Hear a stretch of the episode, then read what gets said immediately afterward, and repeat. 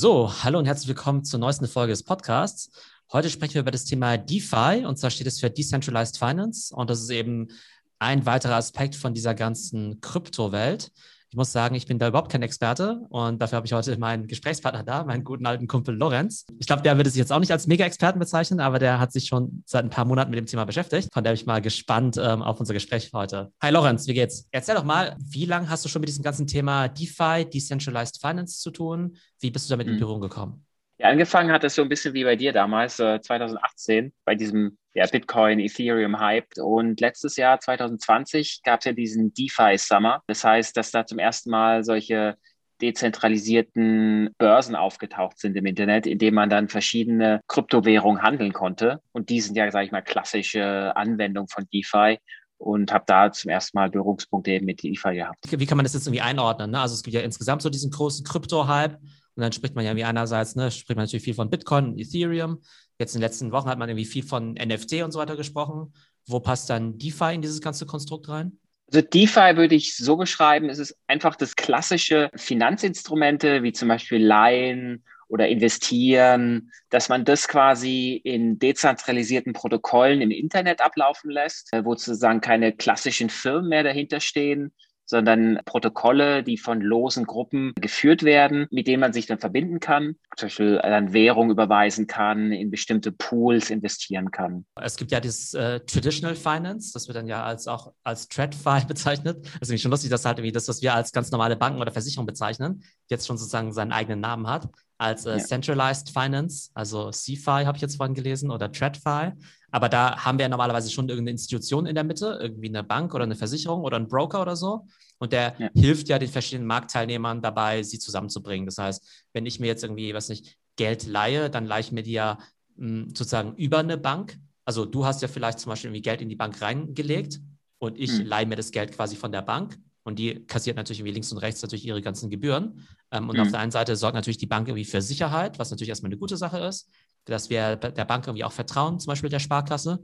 Und auf der anderen Seite kostet es natürlich eine ganze Menge Geld, weil die natürlich auch einiges für ihre Dienstleistungen haben will. Ähnlich ist ja auch, wenn wir jetzt irgendwie Bitcoin oder Krypto kaufen, da sind wir ja auch auf irgendwelchen Exchanges wie jetzt Coinbase oder Kraken oder sowas. Und die verdienen ja auch ganz gut damit, dass sie jetzt irgendwie uns erlauben, Bitcoin und Ethereum zu kaufen und zu verkaufen. Und jetzt sagst du, in dieser DeFi-Welt brauche ich quasi diese Institution nicht mehr, sondern es wird alles irgendwie automatisch geregelt zwischen den Marktteilnehmern? Mhm. Es gibt ja dieses, diese Abkürzung uh, Know Your Customer, KYC. KYC. Und die gibt es dann in diesem Decentralized Finance eben überhaupt nicht. Das heißt, du kannst dir zum Beispiel, wenn du ein Firefox hast oder Chrome, einfach eine Metamask-Wallet runterladen. Das ist innerhalb von fünf Minuten installiert. Und mit dieser Metamask-Wallet kannst du dich dann verbinden eben mit den äh, verschiedenen Plattformen. Also wie du jetzt äh, beschrieben hast, zum Beispiel eine Landing-Plattform. Also da kannst du dann Geld leihen an diese Plattform und diese Plattform wiederum verleiht es dann an andere, die gerade sich Geld leihen wollen. Nehmen wir an, ich habe jetzt irgendwie, weiß nicht, ein Bitcoin jetzt irgendwie auf meiner Wallet drauf und möchte die jetzt halt irgendwie ja zum Arbeiten bringen. Kann ich dann einfach auf so eine Plattform gehen und jetzt sagen, okay, ich stelle jetzt dieses ein Bitcoin oder einen halben Bitcoin irgendwelchen Leuten auf dieser Plattform zur Verfügung und du leistest dann meinetwegen diesen halben Bitcoin von mir? Also vereinfacht gesagt, genau so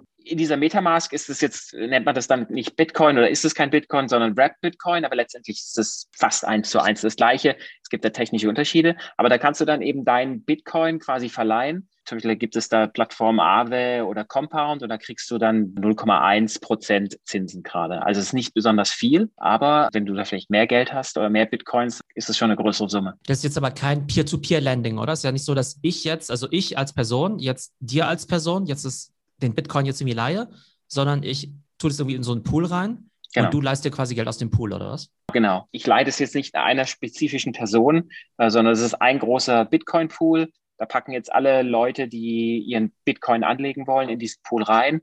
Und auf der anderen Seite können sich jetzt Leute, die diesen Bitcoin gerade aus irgendwelchen Gründen brauchen, wiederum leihen. Ich habe ja gerade gesagt, also wenn du quasi deinen Bitcoin da rein tust, dann bekommst du 0,1 Prozent äh, Zinsen. Und die, die sich den dann leihen, äh, die zahlen dann bis zu vier Prozent, fünf Prozent, je nach Marktlade, müssen die dann wiederum Zinsen zahlen. Diese Zinsen, die quasi dann diese Plattform einnimmt, die werden dann einerseits eben zurückgegeben an die Liquiditätsprovider, also wie, wie du und ich, aber es geht auch ein bisschen an diese Plattform wieder zurück, um die Pl Plattform weiterzuentwickeln. Okay, aber jetzt hört sich das ja erstmal relativ unattraktiv an, wenn sozusagen derjenige, der leitet, irgendwie 4% zahlen muss und derjenige, mhm. der es reingibt, eben nur diese 0,1 Prozent bekommt. Ich hätte mhm. jetzt eigentlich eher gedacht, dass dadurch, dass es sozusagen dezentralisiert ist, es jetzt ja keine Bank in der Mitte gibt, die jetzt irgendwie viel Geld damit verdienen muss, mhm. dass ich eigentlich jetzt viel mehr quasi von diesen 4% Zinsen bekommen müsste und dass es mhm. deshalb irgendwie super attraktiv sein müsste, ähm, sozusagen mein Geld in diesen Pool reinzustecken. Es kommt halt immer auf die Kryptowährung an, die man anlegen will. Also ich weiß zum Beispiel Bitcoin, ich denke,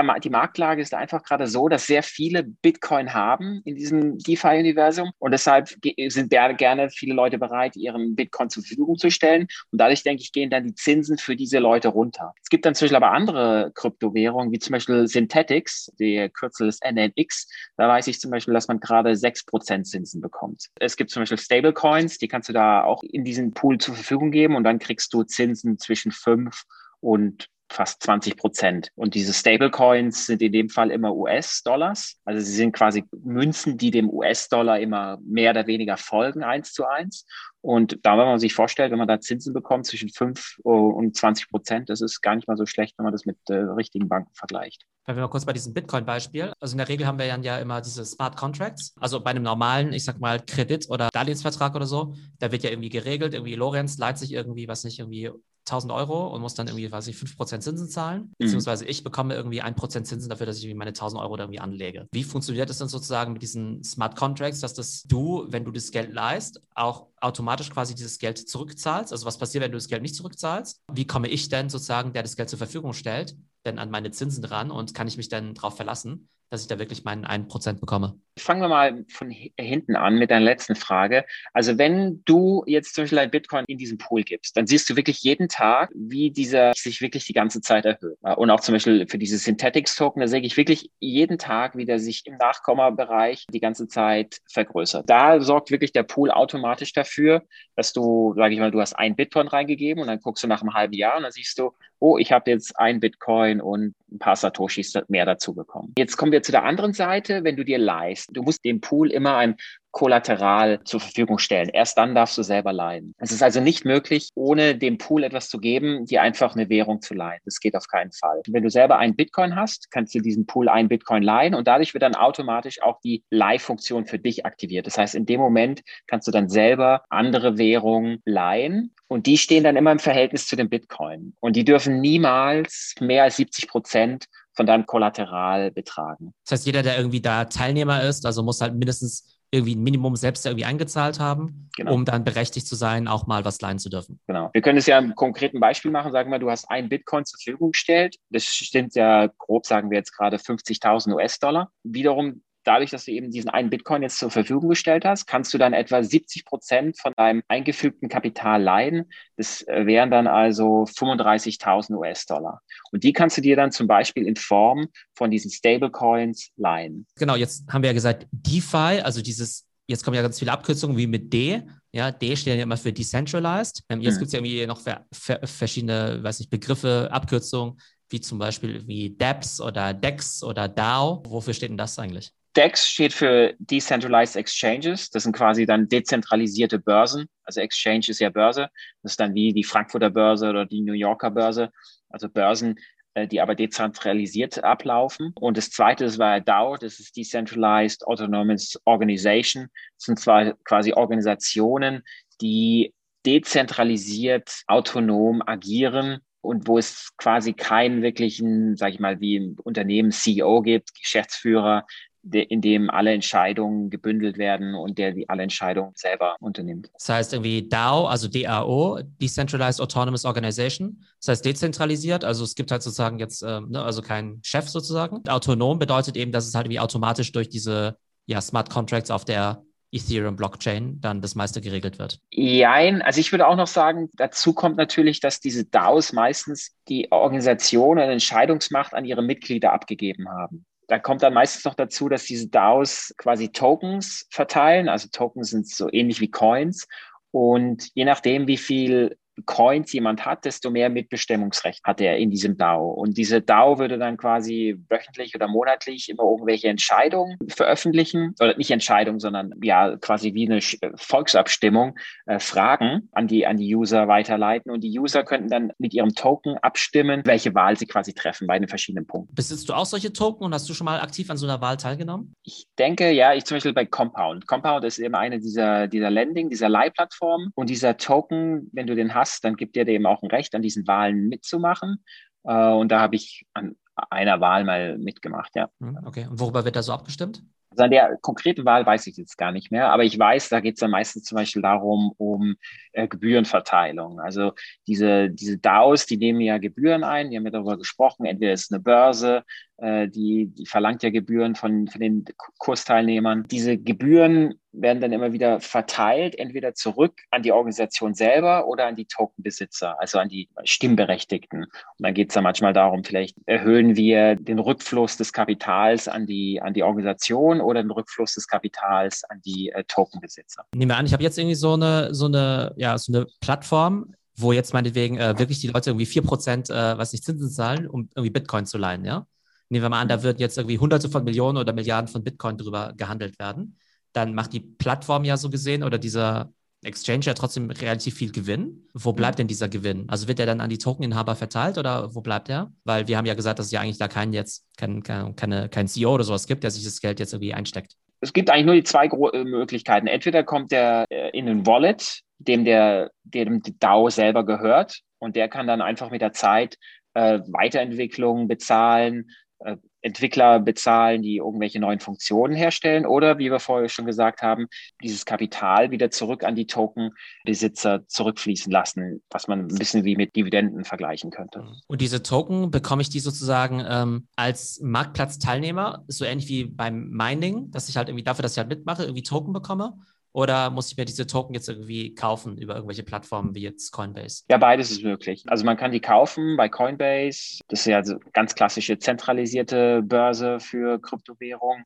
Man kann die aber auch auf dezentralisierten Börsen kaufen.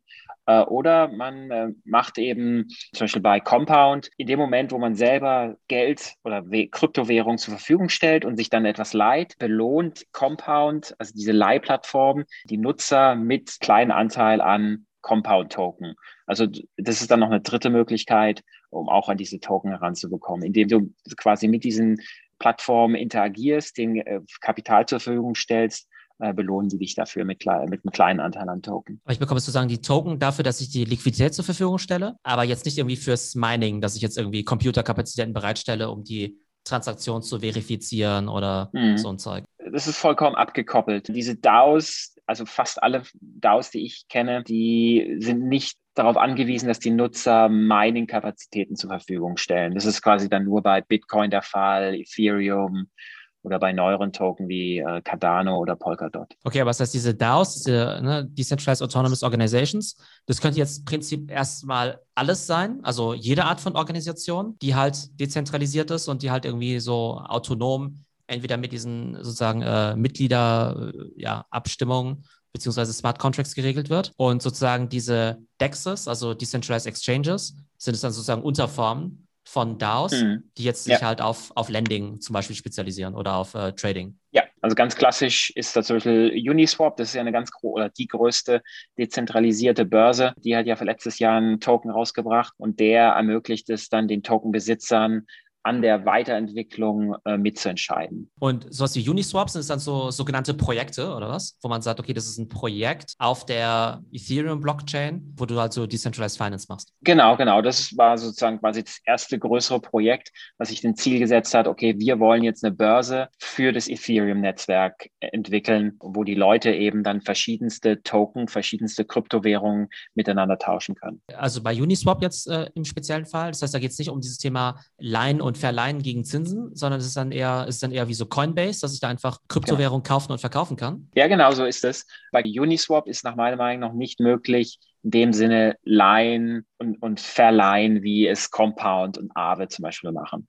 Aber es gibt Entwicklungen, wenn man sich das genauer anguckt, dass jetzt viele DAOs, die sich quasi nur auf die Börse äh, spezialisiert haben, langsam auch in die Richtung vom Leihen gehen und dass die, diese Leihplattformen auch mehr und mehr in die Richtung von diesen Handelsplattformen, also Börsen gehen. Letztendlich sind es ähnliche Funktionen, die man als Nutzer eigentlich beide nutzen will und da macht es natürlich Sinn, wenn eine Plattform äh, beides bietet. Aber zurzeit Uniswap ist nur eine Börse. Jetzt für mich als Privatkunden, also da wird es ja für mich jetzt nur Sinn machen, meinetwegen meinen Bitcoin auf Uniswap zu kaufen, wenn ich da jetzt weniger Gebühren zahlen muss als auf Coinbase, oder? Äh, in dem Ethereum-Netzwerk und Uniswap ist ja Teil, ist es dann mal dieser Wrap-Bitcoin. Aber das stimmt, es würde dann nur Sinn machen, diesen Bitcoin eben zurzeit nach meiner Meinung nur auf diesen zentralisierten Börsen zu kaufen, weil es da noch zurzeit etwas billiger ist. Ja. Ziemlich viel sozusagen in der Ökonomie oder auch im Internet dreht sich ja immer darum, dass du halt irgendwelche Mittelmänner hast und die Mittelmänner, mhm. die verursachen ja immer Transaktionskosten. Und mhm. äh, ist ja wie so beim Handel irgendwer, dass du halt sagst, ja, okay, gut, ähm, wenn der Nike jetzt die Sachen erstmal an den Zalando verkaufen muss und ich kaufe die Sachen vom Zalando,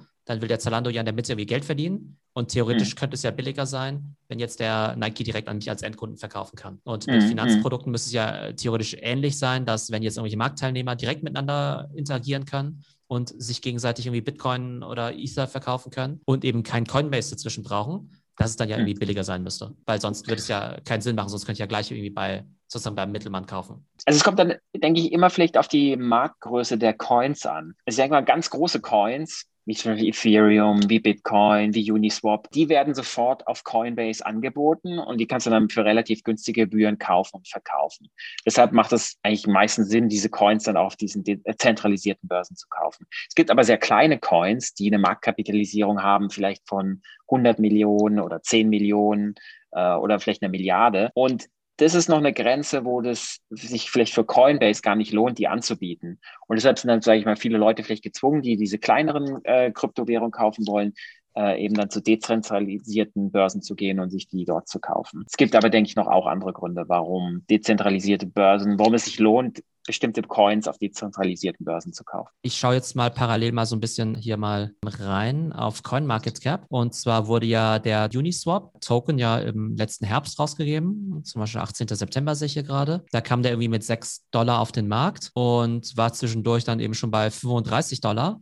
Also wie Versechsfachung innerhalb von sechs Monaten. Und aktuell ist er halt wieder ein bisschen runter auf irgendwie 28 Dollar, aber ist ja immer noch fast eine Verfünffachung. Wie erklärst du dir denn sozusagen diesen starken Anstieg? Ich denke mal, ein großer Grund dafür ist, dass diese Börsen extrem wachsen. Also das heißt, die Anzahl der Nutzer, die diese Börsen verwenden, ist in den letzten Monaten stark gestiegen. Das Volumen, was gehandelt wird, ist extrem stark gestiegen. Und in dem Moment natürlich, wo du die größte dezentralisierte Handelsplattform bist, kriegst du natürlich auch nochmal eine, eine, eine höhere Bewertung. Und ich denke, der letzte Faktor, der dazugekommen ist, ist eigentlich, dass viele wissen, dass Coinbase dieses Jahr an die Börse gehen wird und dass es dann nochmal eine ganz große Aufmerksamkeit auf eben auch dezentralisierte Börsen werfen wird. Weil wenn ich mir jetzt hier auf CoinMarketCap mal nebenbei noch so ein paar Zahlen anschaue, dann steht ja hier unter anderem, also der Preis sozusagen von Uniswap, also sozusagen von diesem Token, das mhm. ist jetzt für mich halt so ähnlich, wie wenn ich jetzt sagen würde, der Bitcoin hat einen Preis von X. Genau, dann sehe ich hier sowas wie Trading Volume in den letzten 24 Stunden. Zum Beispiel irgendwie 513 Millionen Dollar. Also offenbar mhm. wurden halt irgendwie Uniswap-Tokens im Wert von 500 Millionen Dollar in den letzten 24 Stunden getradet. Und dann steht mhm. jetzt hier zum Beispiel noch, ähm, hier noch Zahlen wie Market Cap und Total Value Locked, TVL. Was, was bedeutet denn TVL, Total Value Locked? Und was hat es mit dieser Market Cap zu tun? Also ich würde sagen, also Total Value Locked ist quasi das ganze Kapital, was in, in, in, in diesen Pools auf Uniswap gebunden wird. Also wie man sich das vorstellen muss, es ist ja eine dezentralisierte Börse und diese Börse muss dir erlauben, ja Tokens miteinander zu tauschen oder zu kaufen. Das heißt, wenn du zum Beispiel jetzt Ethereum hast und du willst dir Wrap Bitcoin kaufen, also letztendlich Bitcoin, dann brauchst du einen Pool in dieser Börse, der genau diese zwei Coins hat, der auf der einen Seite äh, Ethereum hat und auf der anderen Seite Wrap Bitcoin. Und was du dann machst, du kommst jetzt hin und sagst, hallo, ich habe hier dieses Ethereum und ich will jetzt dieses Wrap Bitcoin kaufen. Dann gibst du Ethereum in diesen Pool rein und der Pool gibt dir dann im Gegenzug etwas äh, Wrapped Bitcoin wieder heraus. Und so eine dezentralisierte Börse besteht also quasi aus hunderten von solchen Pools. Also nicht nur Ethereum Bitcoin, auch Ethereum Uniswap Coin, Ethereum Sushi Swap Coin, Ethereum Compound Coin etc. Und alle diese Pools stellen quasi gelocktes Kapital dar, also verschlossenes Kapital. Dieses Total Value Locked ist quasi die Summe aus diesen ganzen Pools. Und das ist, ist zum Beispiel ein Kennzeichen dafür, dass Uniswap eben die größte Börse ist, weil sie nach meiner Meinung, glaube ich, so fast die, das größte Volumen an äh, gelocktem Kapital haben. Das heißt, äh, das wäre jetzt so ähnlich, wie man jetzt sagen würde, die Sparkasse hat jetzt irgendwie 10 Milliarden an Deposits von irgendwelchen Privatkunden quasi darum liegen. Also was sozusagen Privatkunden. Also vereinfacht haben. ja.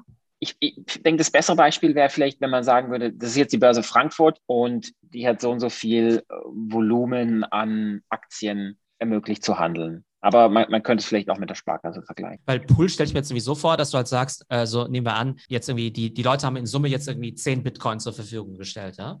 Irgendwie mhm. 10 Bitcoin, irgendwie mal 50.000 Dollar sind jetzt meinetwegen also wäre jetzt nach meiner Logik irgendwie 500.000 Dollar Total Value locked. Und wenn mhm. jetzt sich der Preis von Bitcoin halt irgendwie verdoppelt, dann sind es halt irgendwie eine, eine also wäre es halt irgendwie äh, eine Million äh, Total Value locked. Oder wenn er halt irgendwie mhm. runtergeht, halt zu der Bewertung dann zum jeweiligen Tageskurs, dann sinkt dann wieder dieser TVL. Das heißt einfach sozusagen die Dollarbewertung von allen Kryptoassets, die sozusagen von all diesen Marktteilnehmern in diesen Pool reingeschmissen werden. Also was bedeutet denn letztendlich locked? Also verfügen die sozusagen physisch über dieses Geld? Also ist es so, dass wenn ich jetzt meinen Bitcoin reinlege, der jetzt erstmal da irgendwie rumliegt und ich komme da nicht dran, oder könnte ich den theoretisch sofort wieder rausziehen? Ja, natürlich. Du kannst den sofort wieder rausziehen es lohnt sich vielleicht jetzt nicht unbedingt, weil du musst ja Gebühren zahlen, du zahlst auch Transaktionsgebühren, um den da reinzubringen. Wenn du den sofort wieder rausholen würdest, dann hast du quasi nur Gebühren bezahlt und nichts eingenommen. Ja, aber das ist möglich. Aber es ist auch wirklich so, dass wenn der in dem Moment, wo, der, wo du den abgibst, in diesen Pool reinpackst, dann ist der, sag ich mal, für dich jetzt erstmal weg. Du kriegst zwar als Gegenzug kriegst du so eine Art Tokenschein, der beweist, okay, man hat jetzt dir diesen Bitcoin reingegeben und den gibst du eben gerade zurück, wenn du dir den Bitcoin wieder rausholst. Du gibst dann diesen Tokenschein, sagst, hallo, hier ist der Beweis, dass ich hier Bitcoin reingegeben habe und äh, der Pool gibt dir dann wieder diesen Bitcoin zurück. Nehmen wir an, ich habe jetzt in meiner Metamask Wallet, hätte ich jetzt irgendwie, weiß nicht, 10 ETH oder sowas, ja? Und mhm. jetzt beschließe ich dazu, 5 ETH davon jetzt in so eine Plattform irgendwie reinzubringen und so, für mhm. so einen Pool zur Verfügung zu stellen. Wer weiß denn sozusagen, dass ich die, also von meinen ursprünglichen 10, jetzt ja eigentlich nur noch 5 zur Verfügung habe, weil 5 habe ich jetzt ja eigentlich in diesen Pool reingetan. Also wenn ich jetzt irgendwo versuchen würde, jetzt irgendwie mir so ein NFT jetzt irgendwie für acht irgendwie ETH zu kaufen, ja, könnte ich das überhaupt? Oder stehen mir halt einfach diese fünf nicht mehr zur Verfügung und weiß es dann ja. sozusagen auch jeder, weil das eben so auf der Blockchain festgeschrieben ist? Ja, genau. Das ist eben dieser Public Ledger. Also das wäre dann eben nicht möglich, weil jeder weiß, der mit dir interagiert und deine Adresse kennt, der weiß sofort, was du hast. Und er würde dann sofort sehen, du hast nicht mehr diese 10 Ether, sondern noch diese 5 Ether. Wenn man jetzt zum Beispiel sagt, Coinbase kommt bald an die Börse, und Coinbase soll ja angeblich irgendwie 100 Milliarden wert sein. Äh, was mhm. bedeutet es denn, wenn jetzt hier steht, dass Uniswap 15 Milliarden Market Cap hat? Also da müsste man eben, könnte man zwei Vergleiche machen. Einerseits müsste man ausrechnen, was für einen Umsatz äh, Uniswap gemacht hat und müsste das dann in Relation äh, setzen mit, mit, mit der Marketkapitalisierung. Und das gleiche müsste man dann mit Coinbase machen. Also schauen, was für einen Umsatz haben die letztes Jahr generiert und was für eine Marketkapitalisierung.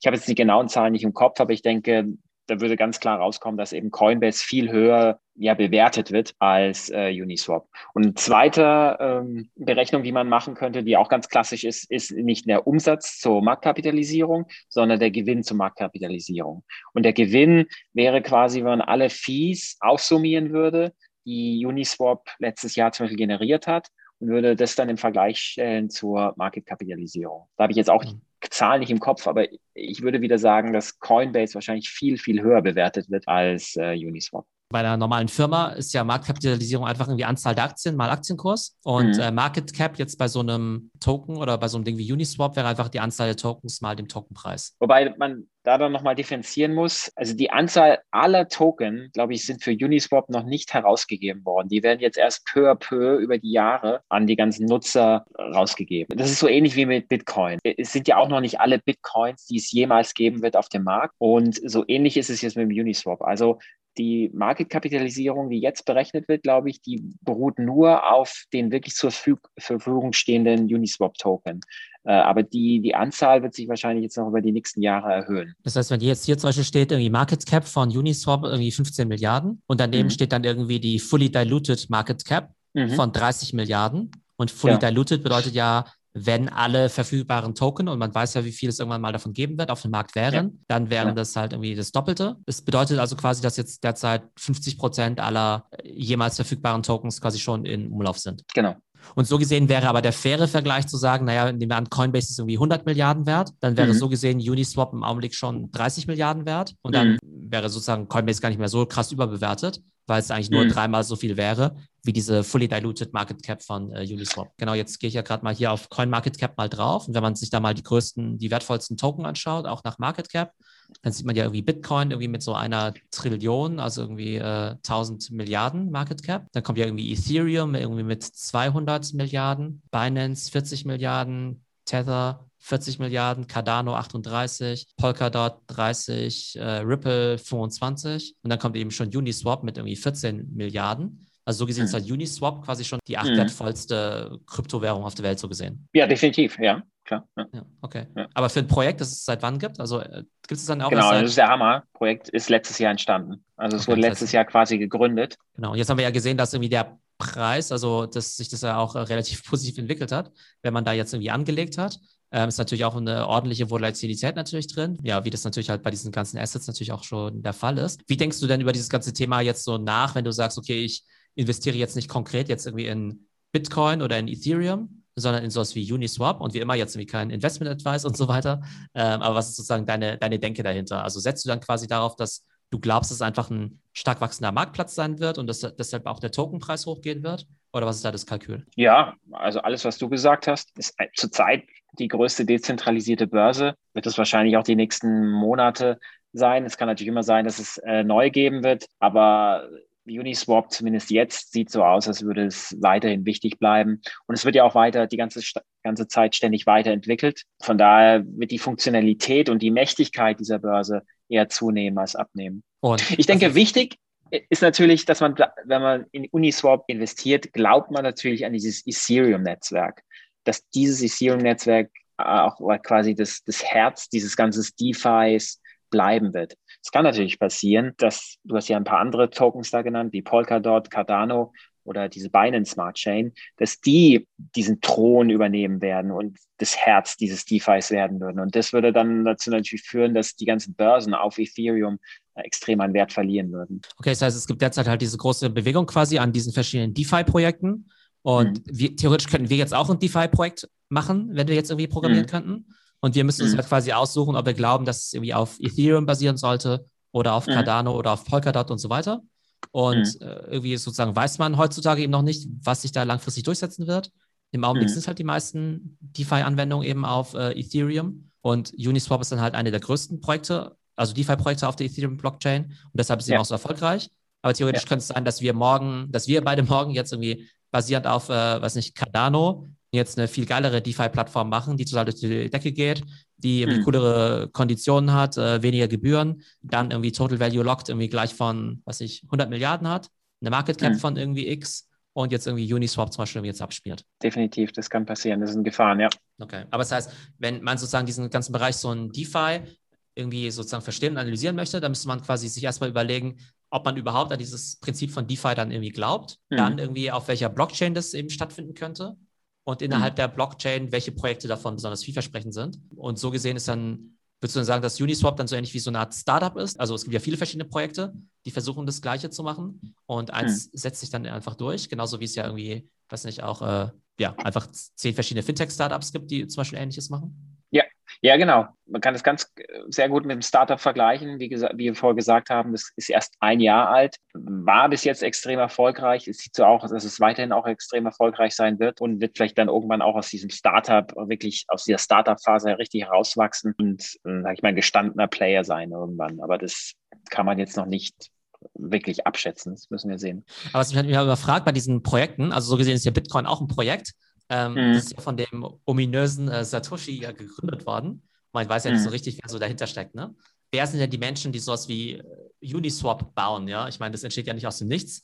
Sind das dann halt irgendwelche Programmierer einfach, die halt statt einem traditionellen Startup jetzt zu machen, also statt jetzt sowas wie Coin, Coinbase zu gründen, jetzt einfach irgendwie sowas wie Uniswap gründen? Oder wie kann man sich das vorstellen? Ja, definitiv ich denke mal, der Schwerpunkt der Leute sind, kommen sicher aus diesem Programmierumfeld, also haben entweder Informatik studiert, manche sind vielleicht Mathematiker oder Physiker, aber alle Studienfächer, die quasi was mit äh, Informatik ein bisschen was zu tun haben.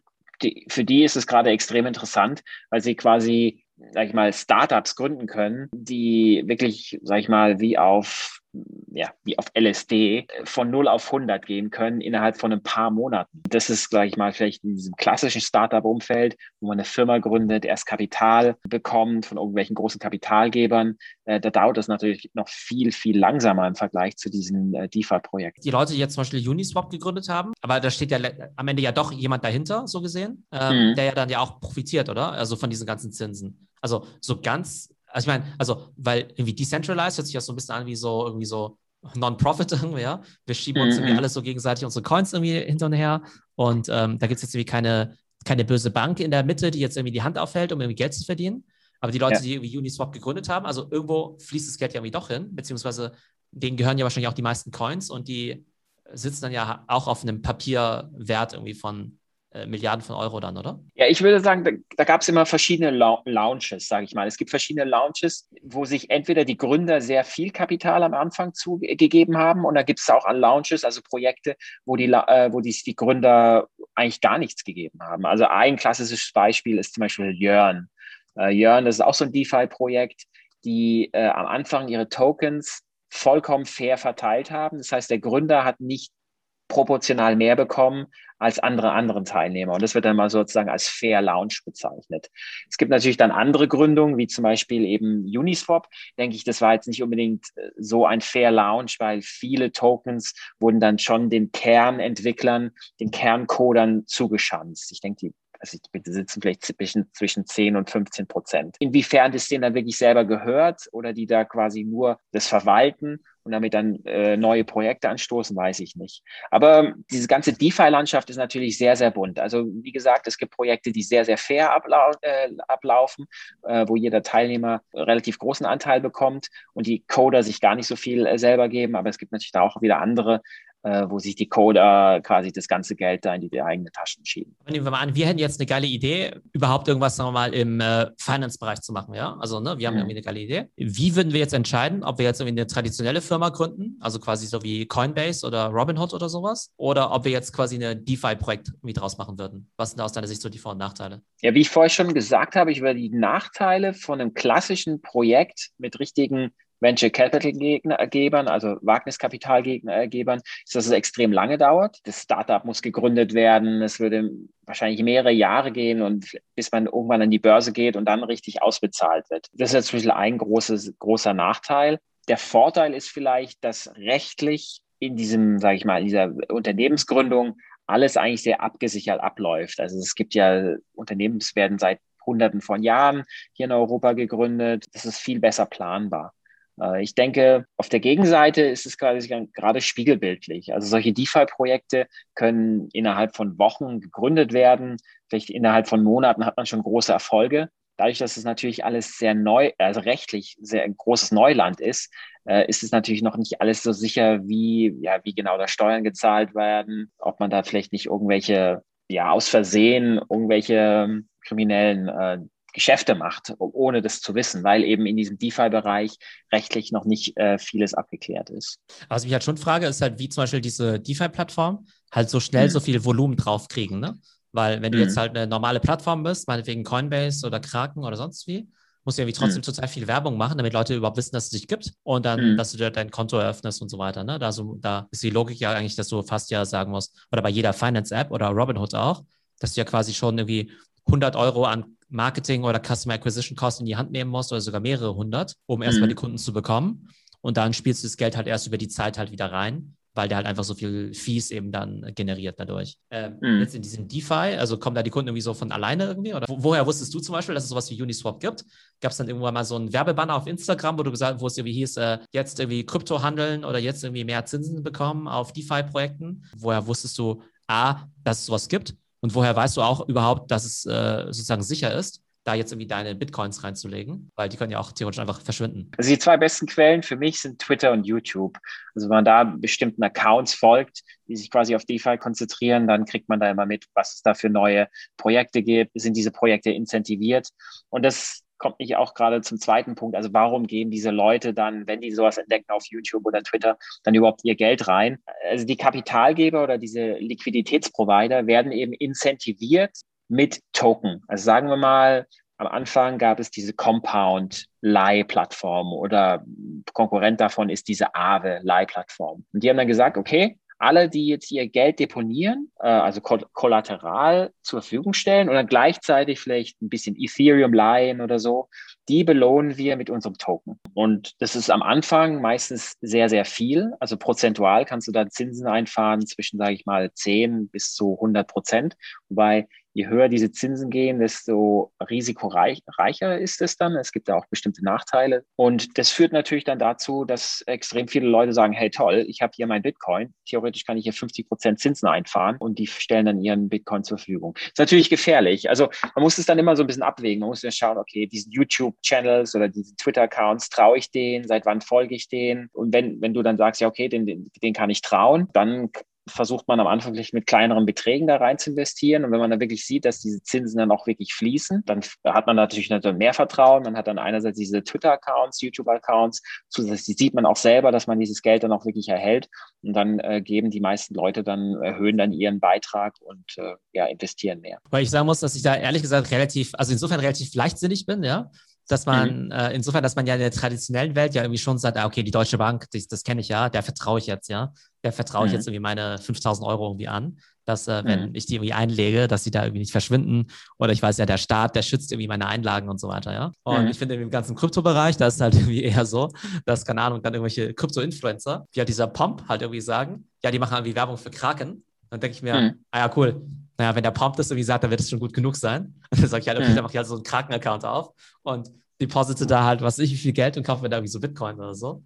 Und äh, mhm. genauso auch wie mit diesen, weiß nicht, ähm, also ich habe jetzt selbst äh, nicht, in, noch nicht in diese DeFi-Sachen irgendwie Sachen reingelegt, ja. Aber mhm. da würde ich jetzt ehrlich gesagt jetzt auch keine, ja, hört sich vielleicht komisch an, auch gar keine so mega Due Diligence machen, sondern würde vielleicht sagen, ah ja gut, der Lorenz hat da mir auch Geld reingesteckt in äh, Uniswap, das mache ich jetzt irgendwie auch mal. Also jetzt könnte man sagen, okay, auf der einen Seite gibt es ja irgendwie über alles ja total viele Informationen irgendwie im Internet und deshalb kann man sich eigentlich mhm. total krass gut informieren darüber, ob sowas wie Uniswap irgendwie, sag mal, auch seriös ist. Oder würdest du irgendwie sagen, naja, das ist irgendwie schon so eine Dynamik, wo die Leute halt einfach mal vielleicht gar nicht so viel nachdenken, so im Durchschnitt und einfach sagen, okay, mit so ein paar Mausklicks schiebe ich halt mal schnell meine Bitcoin von Wallet A nach äh, B und äh, hoffe halt da meine, was ich, Zinsen oder äh, Tokens als Belohnung zu kriegen. Ich denke, das Spektrum an Leuten, die da investieren, ist da ziemlich groß. Also da gibt es sicher ein paar Leute, die da eigentlich überhaupt keine Ahnung haben und da Tausende von, von Bitcoins oder Euro investieren.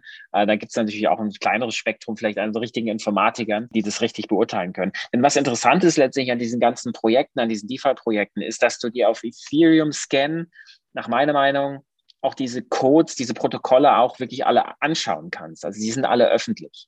Und wenn du dann quasi die Programmiersprache verstehst, kannst du das auch lesen und letztendlich auch wirklich im Detail verstehen, was dieses Protokoll macht. Und vielleicht noch ein dritter Punkt, der da wichtig ist, dass diese Projekte die werden auch immer geordnet. Das heißt, es gibt mittlerweile so wie Deloitte oder KPNG, es gibt quasi so professionelle DeFi-Unternehmen, die sich darauf spezialisiert haben, diese Pro äh, Protokolle zu auditen, also zu, äh, was ist das deutsche Wort, ja, zu beurteilen. Wie so, eine Art Gütesiegel dann quasi, oder was? Oder? Genau, so ein Gütesiegel. Und das sind dann Programmierer, die gucken sich dann diese, diese Protokolle an, diese programmierten Protokolle und schreiben dann am Ende einen Bericht. Und im Bericht sagen sie, okay, das ist extrem riskant, die und die Fehler wurden entdeckt oder es ist nicht besonders äh, riskant, aber wir haben hier die und die äh, Punkte entdeckt, die vielleicht behoben werden sollen. Und es ist dann auch immer so ein zusätzliches Gütesiegel, äh, das auf Twitter oder YouTube immer erwähnt wird, wenn diese Protokolle geordnet sind oder wenn sie nicht geordnet sind. Und natürlich ist es wesentlich riskanter, in Protokolle zu investieren, die nicht geordnet wurden. Sehr cool. Ähm, dann vielleicht noch eine Frage noch zu einer anderen Blog, äh.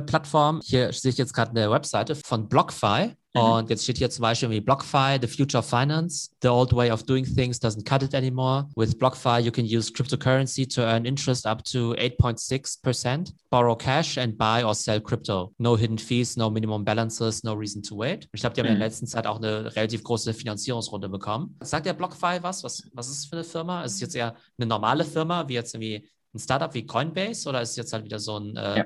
Decentralized Exchange? Also definitiv äh, sowas wie Coinbase, also eher ein klassisches äh, Unternehmen, was vor ein paar Jahren gegründet wurde und was es quasi Bitcoin-Besitzern, Ethereum-Besitzern oder Stablecoin-Besitzern ermöglicht, recht einfach Zinsen zu erhalten auf diese Coins. Wie du selber gerade gesagt hast, die bieten eben Zinsen an. Also ich glaube, in, in Deutschland oder in Europa bieten sie Wenn du zum Beispiel zwei Bitcoins hast, bieten sie dir sechs Prozent an. Wenn du dann mehr als zwei Bitcoins hast, dann werden alle übrigen, also die nach dem zwei Bitcoin kommen, darauf kriegst du dann nur noch drei Prozent. Ähm, okay. Also so ein gestaffeltes System haben die meistens. Mhm. Ermöglichen dir aber jetzt bei relativ ja, normalen oder größeren Summen äh, eine stattliche, stattliche Zinsen zu bekommen. Aber das ist ja jetzt ja viel höher als, äh, weil ganz am Anfang hatten wir ja gesagt, dass diese, äh, was nicht, anderen äh, sozusagen DeFi-Exchanges, dass die ja mehr nur diese 0, Prozent an Zinsen zahlen. Warum ist es jetzt bei BlockFi so viel höher? BlockFi hat natürlich einen anderen Zugang. Also die, diese Decentralized Leihplattformen, also die im DeFi-Bereich DeFi aktiv sind, die können quasi nicht die klassischen, sage ich mal, Wall Street-Netzwerke, äh, äh, auf diese Netzwerke zugreifen. Dieses klassische Unternehmen BlockFi kann das aber. Und was BlockFi zum Beispiel macht, ist, die haben dann, die verwahren quasi dann den Bitcoin. Äh, das ist auch wichtig, dass man weiß, man besitzt den dann quasi nicht mehr richtig. Also das ist dann eine Verwahrstelle und die verwahren den für dich und die äh, verleihen dann diesen Bitcoin an andere Marktteilnehmer, die zum Beispiel äh, Short gehen wollen, also die Bitcoin leer verkaufen wollen. Und diese Marktteilnehmer, das sind zum Beispiel Hedgefonds, Hedgefonds, die müssen dann Gebühren zahlen, also Art Zinsen. Und diese Gebühren gehen dann zuerst an BlockFi und ein Teil dieser Gebühren, die BlockFi einnimmt mit deinem Bitcoin, fließen dann zurück an dich. Es gibt dann noch andere Mechanismen, mit denen BlockFi verdienen kann. Bin ich jetzt auch kein Experte, aber es wird immer gesprochen, es gibt diesen Grayscale Bitcoin Fund. Das ist quasi ja, wie eine Aktie, die man kaufen kann an der Börse die letztendlich ein Bitcoin darstellt. Und letzt, äh, sehr lange Zeitraum musste man Premium zahlen. Also sage ich mal, wenn der Bitcoin bei 50.000 lag, dann musste man an dieser Börse für diesen Grayscale Bitcoin 55.000 zahlen, also 5.000 mehr, grob, ja, 10 äh, Prozent mehr. Und diese Differenz konnten bestimmte Marktteilnehmer nutzen, um daraus einen Gewinn zu machen. Und BlockFi war dann ein wichtiger Teilnehmer. Also es gibt verschiedene Wege, wie BlockFi mit deinem Bitcoin Geld verdient. Es geht einfach darum, dass ähm, irgendeine Institution sich einfach Bitcoin von Marktteilnehmern eben holt. Und je mhm. mehr die halt aus diesem Bitcoin machen können, desto mehr können sie dir natürlich auch an Zinsen zahlen. Genau. Und im Fall von diesen vielleicht Decentralized Exchanges ist es dann vielleicht so, dass sie vielleicht eher nur in diesem Peer-to-Peer-Umfeld vielleicht aktiv sein können und damit ja. selbst, selbst halt nicht so krasse Renditen irgendwie erzielen können. Und ja. dass so ein BlockFi dann entweder das Geld, die Bitcoins entweder zum Beispiel an Hedgefonds verleihen kann oder andere Finanzprodukte wie diese Bitcoin-Aktien quasi draus machen kann, womit sie einfach krass viel Gewinn machen können oder halt viel aus dem Bitcoin machen können und deshalb halt irgendwie viel an die sozusagen, ähm, ja, Leute, die ihnen den Bitcoin leihen, halt irgendwie zurückzahlen können. Genau. Ja, cool. Und jetzt vielleicht noch so als Ausblick. Die Frage ist ja, inwiefern jetzt so Decentralized Finance ist ja für mich so die spannende Frage, ob das jetzt einfach so ein ja, Nischenthema ist, ja, was irgendwie so ganz nett ist, ja, und halt irgendwie für so ja, Geeks und Nerds und so Krypto-Fans halt wie interessant ist. Oder ob man sagen kann, naja, Decentralized Finance, äh, bis, genau, das ersetzt irgendwie in Zukunft irgendwie alle Arten von normalen Banken und Brokern, dass in Zukunft irgendwie keiner mehr zur Sparkasse oder zur Deutschen Bank gehen wird für seinen normalen Kredit und so. Vielleicht noch nicht mal mhm. mehr zu Coinbase, weil das irgendwie alles zu ineffizient ist, zu teuer und so weiter. Und dass man eben über diese Decentralized Finance Sachen dann eben den Middleman halt irgendwie rausschneiden kann und dadurch irgendwie schneller und günstiger an seine Finanzprodukte kommt. Egal, ob das jetzt irgendwie Kredite, Kryptowährungen, Aktien oder vielleicht auch Versicherungen sind. Was glaubst du, wie siehst du da den Ausblick? Ja, ich denke, das wird auf jeden Fall wachsen mehr und mehr Leute werden das benutzen. Was ich so ein bisschen denke, ist vielleicht, dass wir in den westlichen Ländern eigentlich ja, das gar nicht so brauchen, denn wir haben relativ stabile Währungen. Also wenn man sich einen Euro anguckt oder einen US-Dollar, dann äh, sind es ja Währungen, die nicht unbedingt schnell Wert verlieren. Aber es gibt ja Beispiele in Ländern wie zum Beispiel Türkei oder Syrien, äh, als dort wirklich noch Bürgerkrieg herrschte, da hat die Währung, denke ich, auch sehr viel verloren oder Venezuela. Das sind ja alles, oder Nordkorea, das sind ja alles Länder, wo die Währung extrem schnell an Wert verliert, weil der Staat sehr viel Druck. Für diese Länder und diese Leute, die dort leben, ist es wahrscheinlich viel interessanter, äh, dann äh, die, diese decentralized Plattformen zu benutzen, um dann zum Beispiel Bitcoin zu kaufen oder einen dezentralisierten US-Dollar oder einen dezentralisierten Euro, weil es eben äh, denen erlauben würde, ihr Kapital, was sie, wo, wo sie früher gezwungen waren, den in der nationalen Währung zu halten, äh, viel schneller und unbürokratischer in äh, stabilere Währungen zu übertragen. Wobei das ja erstmal nur der Case dafür wäre, warum vielleicht manche Leute jetzt zum Beispiel lieber in Bitcoin bezahlen würden, als zum Beispiel jetzt in, weiß nicht, argentinischen Pesos oder sowas. Aber das Argument, was quasi für DeFi, also für Decentralized Finance, anstelle von normaler Finance, müsste dann ja eigentlich sein, dass du in anderen Ländern vielleicht gar keine so Finanzinstitutionen hast und somit ja. vielleicht gar keinen Zugang vielleicht zu Finanzprodukten oder halt nur zu extrem schlechten Konditionen, wie jetzt halt irgendwelche Kredithaie oder sowas, die jetzt halt irgendwie 50% Zinsen verlangen oder so und du vielleicht halt über so DeFi dann halt irgendwie deutlich günstiger, also auch wenn es jetzt irgendwie 5% irgendwie viel anhören würde, dass halt irgendwie 5% hm. natürlich noch deutlich weniger sind als irgendwie 50 Prozent. Man spricht ja auch immer so ein bisschen von dem Thema, dass gerade in Entwicklungsländern die Leute irgendwie unbanked sind oder mhm. underbanked, weil du nicht einfach so zur Sparkasse reinlaufen kannst und sagen kannst, ja, hier ist irgendwie mein Gehaltszettel, äh, jetzt finanzieren wir mal irgendwie irgendeinen Kredit, sondern du hast halt im Zweifelsfall gar keine hm, Sicherheiten vielleicht so in dem Sinne, beziehungsweise du hast auch gar keine Finanzinstitute, die jetzt zu irgendwie vernünftigen Preisen irgendwie äh, Geld leihen können. Ein Beispiel, ja, ein weiteres Beispiel, warum das in, äh, interessant wäre für die, definitiv. Ja. Aber was mich jetzt dann noch total interessiert ist, also wenn jetzt ja so normale, also ich finde ja immer total spannend ist, wenn so neue Technologien so Industrien irgendwie disrupten, ja. Und irgendwie, was mhm. ich, die Medienbranche, was nicht irgendwie, weiß nicht, TV wurde von Netflix irgendwie disrupted, die, weiß ich, Medienbranche wurde irgendwie von Facebook und Google irgendwie disrupted, Mobilität, Tesla und so weiter. Glaubst du, dass jetzt jemand, der jetzt äh, bei der Deutschen Bank jetzt sitzt oder bei der Commerzbank oder bei der Sparkasse und so. Also müssen die jetzt quasi jetzt schlaflose Nächte haben, weil DeFi jetzt deren Geschäft irgendwie äh, bedroht oder dass es eher so ein Nebenkriegsschauplatz ist, der jetzt sozusagen mit ihrem Kerngeschäft eigentlich nicht viel zu tun hat. Also ich denke schon, dass sie sich da Sorgen machen müssen oder zumindest sich damit beschäftigen sollten. Denn es gibt ja eine äh, zusätzliche Tendenz, ist, dass jetzt viele Zentralbanken, also die US-Zentralbank und vielmehr vielleicht sogar die Europäische Zentralbank, Krypto-Euros in den Markt bringen wollen, die quasi wirklich von der EZB kommen. Und wenn das passiert, dann ist quasi das ganze Wissen und das technische Know-how, was im DeFi-Bereich entstanden ist, natürlich extrem wichtig, um mit diesem Krypto-Euro dann auch wiederum Finanzprodukte zu, anzubieten und zu entwickeln. Da ist natürlich dann äh, fundamental wichtig, dass eben diese ganzen Banken sich da jetzt damit schon beschäftigen, wenn es dann wirklich auf den Markt kommt, äh, sie sofort dann quasi ihre Produkte in diesem DeFi-Bereich anbieten können. Krypto-Euro, der ist dann so eine Art Stablecoin dann, oder? Genau, ja, ja, ja.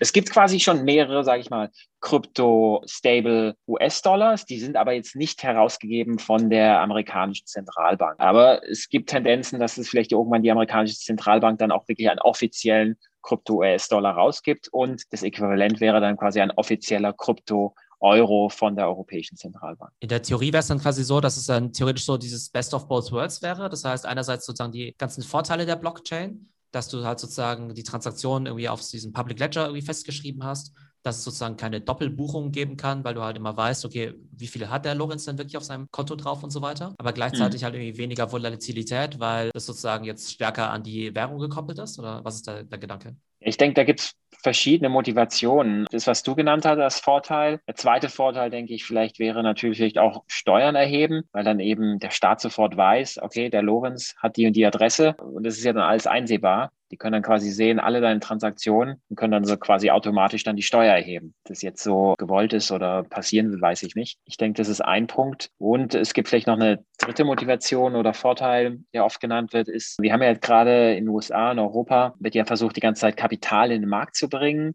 um diesen, diese Corona-Krise auszugleichen. Ein Problem von diesen Zentralbanken ist es, dass sie nicht sehr schnell das Geld wirklich in den Markt bekommen. Das heißt wirklich zu den Endnutzer, zu uns, sondern das Geld geht erst in die Banken und die Banken sind dann verantwortlich, uns dieses Geld mittels Krediten zur Verfügung zu stellen. Und theoretisch wäre es möglich, mit diesem Krypto-US-Dollar oder Krypto-Euro die Euros dann direkt an die Nutzer, an die Verbraucher zu senden und die Banken dabei zu umgehen, die nach Meinung mancher eben Bremsklotz sind. Sehr cool. Äh, nee, da haben wir heute, auf jeden Fall schon mal viele spannende Themen behandelt. Ähm, vielleicht ein Tipp für alle diejenigen, die sich schon so ein bisschen mit Krypto auskennen, also vielleicht schon mal Bitcoin und sowas gekauft haben und sich jetzt aber mal mit DeFi beschäftigen wollen. Leute, die noch nichts mit Krypto zu tun haben, denen empfehle ich ja quasi immer, also kein Investment Advice, aber denen sage ich ja immer, ach, mach einfach mal so ein Konto auf bei Binance oder Kraken und so und kauf da mal für 10 Dollar Bitcoin, damit du halt mal weißt, wie es funktioniert, damit du halt mal so eine Wallet hast, ja. Wenn jetzt Leute einfach mal mit dem Thema DeFi anfangen wollen, ich äh, habe vielleicht schon irgendwie einen halben Bitcoin und möchte halt entweder über DeFi entweder andere Kryptowährungen kaufen oder meinetwegen mhm. auch diese Geschichte machen mit irgendwie Bitcoin irgendwie quasi verleihen und dafür auch Zinsen kassieren. Also was wäre mhm. sozusagen da der einfachste Einstieg, wo man sagt, okay, das kann man irgendwie relativ einfach machen, ohne dass man jetzt irgendwie der große Techie sein muss oder ohne jetzt ganz viel Geld investieren zu müssen? Also ich denke, diese Leihplattformen sind recht einfach zu verstehen. Also da gibt es ja Aave oder Compound, äh, die sind auch recht einfach zu benutzen. Dann eine zusätzliche Quelle, um diesen DeFi-Bereich zu verstehen oder einzutauchen, ist einerseits Twitter und YouTube, wobei nach meiner Meinung es da sehr viele Kanäle gibt, die äh, so ein bisschen nicht sehr seriös sind. Äh, was ich andererseits wirklich empfehlen kann, sind viele Podcasts. Also ich höre mir da zum Beispiel Bankless an, also quasi das deutsche Banklos das ist ein ziemlich guter Podcast. Es gibt auch andere Podcasts, äh, die zum Beispiel Defiant heißen.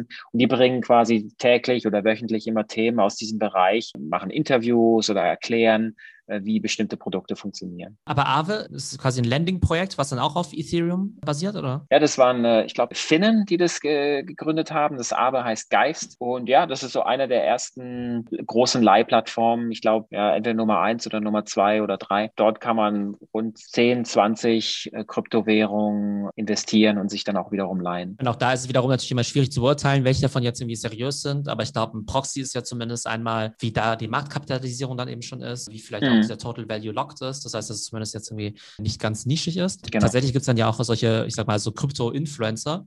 Also ich habe ja vorhin diesen Pomp, diesen Anthony Pompiano genannt, aber auch mhm. jetzt noch größere, bekanntere Milliardäre jetzt, wie so der Mark Cuban zum Beispiel, der Besitzer von den Dallas Mavericks. Der ist ja auch sehr bullish, was Krypto angeht und vor allem auch Ethereum. Und ich glaube, der hat auch schon ein paar Mal Aave auch genannt. Oder auch solche Typen wie auch so der Chamath Palhapatia, der ist ja auch, mhm. glaube ich, irgendwie großer Bitcoin-Fan zumindest. Das hat jetzt noch nichts mit DeFi zu tun. Aber ich finde es immer ganz spannend, jetzt sozusagen bei diesen großen Finance-Influencern oder Investoren einfach mal zu hören, was die halt davon halten, von diesem ganzen Thema. Ja. Ob die jetzt ja. halt irgendwie sagen, ja, ist DeFi jetzt irgendwie das neue Bitcoin oder wo muss jetzt da jetzt irgendwie investieren? Am Ende muss man natürlich immer seinen eigenen Research machen. Das Ganze ist ein super fluides Feld, sag ich mal, wo sich halt irgendwie sehr viel tut und ist natürlich mit gewissen Risiken verbunden. Aber ich finde mal, neben dem sozusagen äh, Investitionsmotiv oder Spekulationsmotiv, wo natürlich wir alle irgendwie vielleicht hoffen, die da irgendwie investieren, dass sich das irgendwie verX-facht, so wie, weiß nicht, früher irgendwie Bitcoin oder sowas. Ich glaube, mhm. es ist einfach mal total interessant, sich einfach mit neuen Plattformen auseinanderzusetzen, einfach mal auszutesten, wie es funktioniert, einfach mal ein paar Stunden Podcasts anzuhören, YouTube-Videos anzuhören, sich auf Plattformen zu registrieren, auszutesten und so weiter, weil man da ja. einfach super viel dazulernt.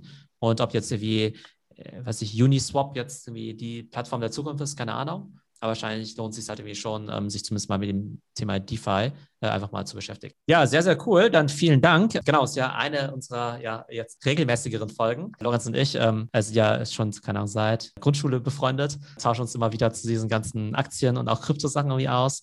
Das heißt, wir werden immer mal wieder über das Thema Krypto sprechen, aber natürlich auch über ganz normale Aktien, sozusagen, was eben gerade vielleicht spannende Entwicklungen auch in der Tech-Szene irgendwie sind, was irgendwie spannende IPOs sind. Von daher freue ich mich schon auf unsere ja bald regelmäßigen Folgen, wahrscheinlich so ungefähr einmal die Woche werden wir also hier so einen gewissen ja, Finance und äh, vielleicht auch Krypto-Schwerpunkt haben. Sehr cool. Dann vielen Dank und bis cool. bald. Ja, vielen Dank, Theo. Ciao.